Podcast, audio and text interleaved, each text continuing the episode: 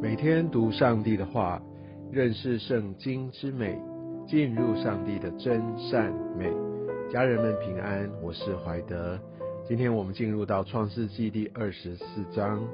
我们从一开始就看到，上帝在一切的事上都赐福给亚伯拉罕。亚伯拉罕他得到了一切，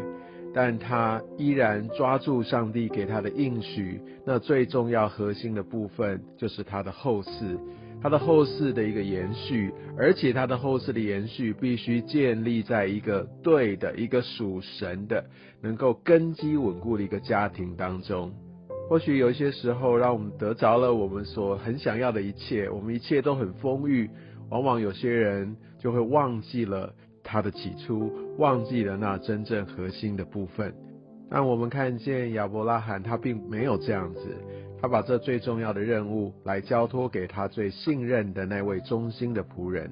或许在第二节经文中，你会觉得奇怪，为什么手要放在大腿底下？其实这是一种很严重的一个誓言，因为大腿底下它是离生殖器官最靠近的部分，所以如果有违背誓言，那就代表我愿意绝子绝孙。从亚伯拉罕所做的，我们看到他对信仰传承的看重。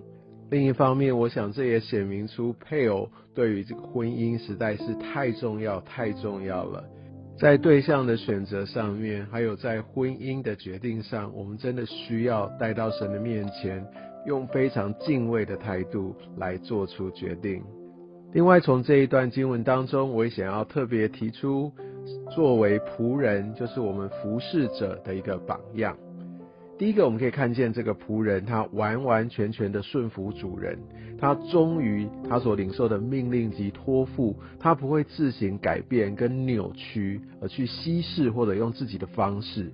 第三到八节与三十七到四十一节，我们可以看到非常精准的、忠实的在陈述他主人的托付。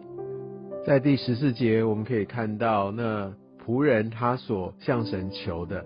讲不但是要愿意那个女子要给他水喝，还要能够给所有的骆驼喝，所以那女子要非常的有爱心，而且呢，她愿意做，有一个呃很愿意的态度，很热心的态度，而且她有力量做，代表她很健康。所以若真的有这样的一位成为妻子，那真的会是全家族极大的祝福。我们不要忘记，这个仆人是亚伯拉罕他里面最有经验、最老的一个仆人。他有丰富的社会历练，他充分的使用他这一些的社会历练来帮助他的主人，来追求主人最大的利益。所以我们可以看见这个仆人，他真的是为我们设立了一个成为仆人、服侍人、服侍神一个很棒的一个榜样。另外，我们可以看到这个仆人，他也非常敏锐观察上帝的带领。从二十一节我们可以看见，他就在那边观察。所以我想，这也就是一个我们服侍的一个重要的态度。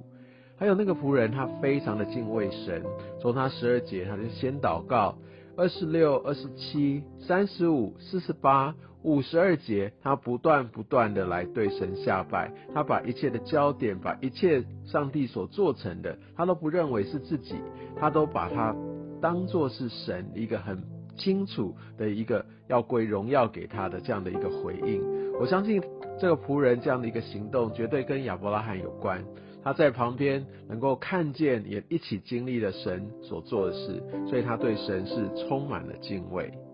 我们也看到这个仆人，他对主人的托付，他充满了负担跟热情，他非常的积极努力，当做是最优先的事情，他毫不拖延。从三十三、五十六节，我们可以看见，他就是不要让这些事情有任何的耽搁，他就要赶快去完成主人所托付的这样的一个任务。我在想到我自己对于所托付的任务，是不是也有同样的热情？无论是在属事上，我的主管所交付我的事，或者是说在传福音，或者这些神国度的事情。真的求神来带领，也保守我们的心，让我们都有这样的一个热情，跟一个热切积极的心跟态度。从这段经文，我们也可以来认识利百加的一些特质。他充满爱心，他乐于接待，而且他不只是顾念自己的事情，而且他很愿意，而且非常积极的去主动去服侍别人，而且做到非常的周全。我们可以从十八到二十节上面，我们就可以看见，你看他，他就怎么样就跑上去，就就急忙怎么样，我可以再为你的骆驼打水，然后他就急忙哦怎样，然后又跑到，然后就为所有的，你知道这些的关键字，让我们看见，这就是利百家，他就是一个这样积极、热切、热心，能够看顾别人需要的人。或者我们要走入神的应许当中，利百加他也成为我们一个很棒的一个榜样来学习。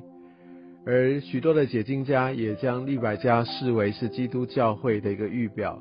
他被上帝所拣选，而且他非常非常的柔美，他分别为圣，就像第十六节所说的，而且他对基督是充满了渴慕，因为当他。被他哥哥来问到，他就说我去。他非常的坚持，好像彼得前书一章八节就是说，好像未曾见他，但却是爱他。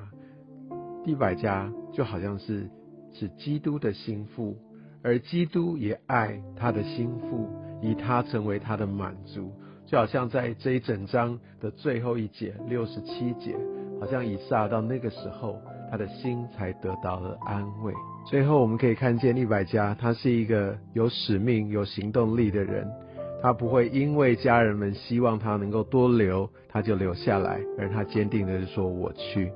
我相信神也透过利百加来对我们的生命说话，也鼓励我们，对于我们所领受的、我们所被感动的、我们被呼召的，能够愿意来走出我们的舒适圈。来放掉，也许这些来牵绊我们的部分，来勇敢前行，跟随神。愿上帝祝福带领我们每一位。